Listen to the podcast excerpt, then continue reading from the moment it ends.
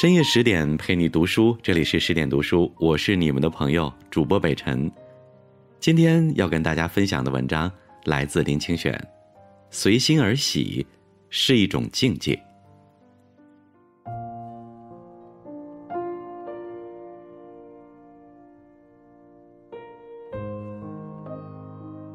在通化街入夜以后，常常有一位骑者从阴暗的街巷中冒出来。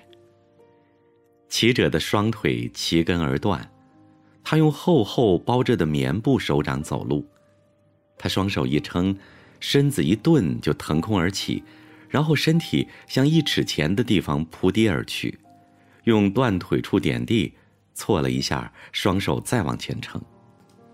他一走路几乎是要惊动整条街的，因为他在手腕的地方绑了一个小铝盆。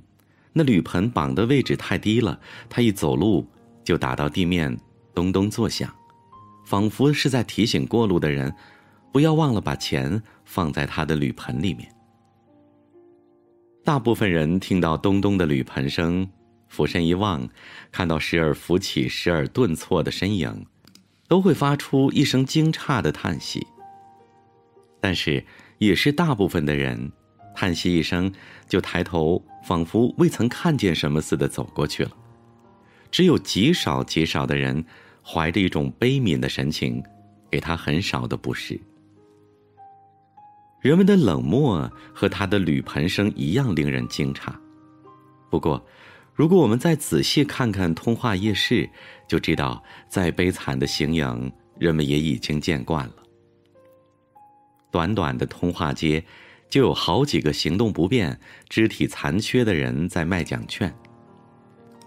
有一位点油灯、弹月琴的老人盲妇，有一位头大如斗、四肢萎缩瘫在木板上的孩子，一位软脚、全身不停打摆的青年，一位口水像河流一般流淌的小女孩，还有好几位神志纷乱、来回穿梭、终夜胡言的人。这些景象。使人们因习惯了苦难而逐渐把慈悲盖在冷漠的一个角落。那无腿的人是通化街里最落难的乞者之一，不会引起特别的注意，因此他的铝盆常常是空着的。他为了引起人们的注意，有时故意来回迅速的走动，一伏一顿，一顿一伏。有时候站在街边。听到那急促敲着地面的铝盆声，可以听见他心底那悲切的渴望。他经常戴着一顶斗笠，灰黑的，有几茎草片翻卷了起来。我们站着往下看，永远看不见他脸上的表情，只能看到那些有些破败的斗笠。有一次，我带孩子逛通化夜市，忍不住多放了一些钱在那游动的铝盆里。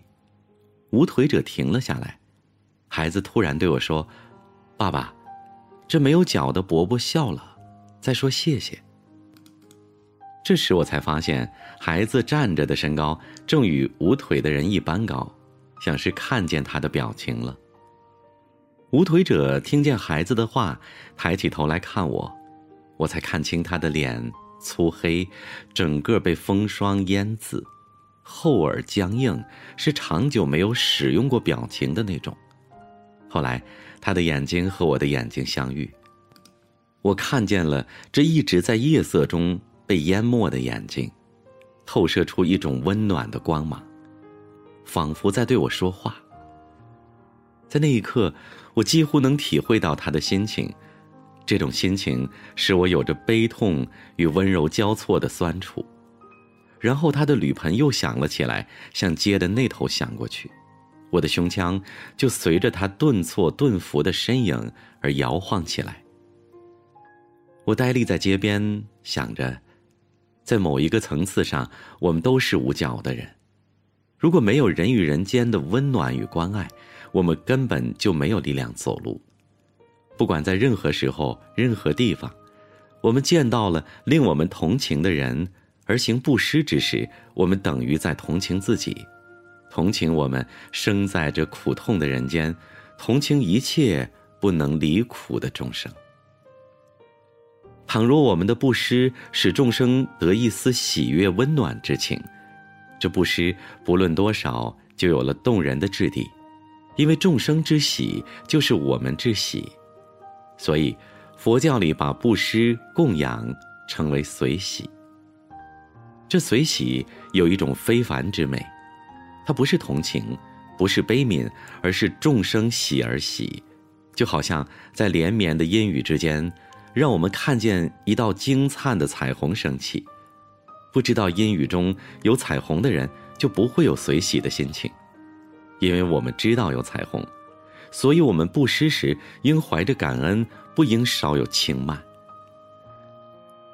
我想起经典上那充满了庄严的维摩诘居士，在一个动人的聚会里，有人供养他一些精美无比的璎珞。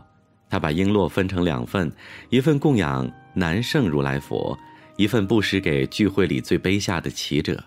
然后，他用一种威仪无匹的声音说：“若施主等先施以最下乞人，犹如如来福田之相，无所分别，等于大悲。不求果报，是则名曰具足法事。”他甚至警策地说。那些在我们身边一切来祈求的人，都是为不可思议解脱菩萨境界的菩萨来示现的。他们是来考验我们的悲心与菩提心，使我们从世俗的沦落中超拔出来。我们若因祈求而布施来值福德，我们自己也只是个祈求的人。我们若看祈者也是菩萨，布施而怀恩。就更能使我们走出迷失的进度。我们布施时，应怀着最深的感恩，感恩我们是布施者，而不是乞求的人。感谢那些贿赂残疾的人，使我们警醒，认清这是不完美的世界，我们也只是一个不完满的人。一切菩萨海会围绕，而我系以身口意业。种种方便，殷勤劝请，转妙法轮。如是虚空界尽，众生界尽，众生烦恼尽，我此随喜无有穷尽。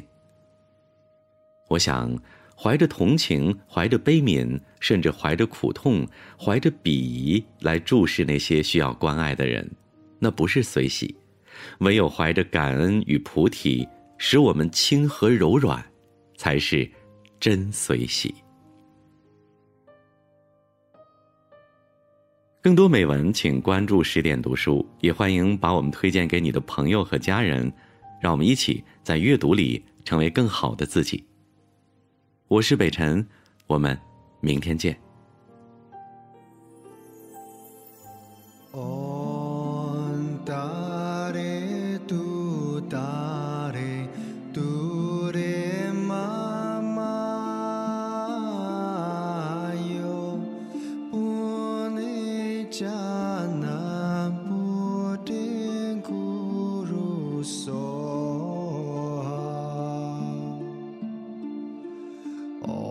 家那不定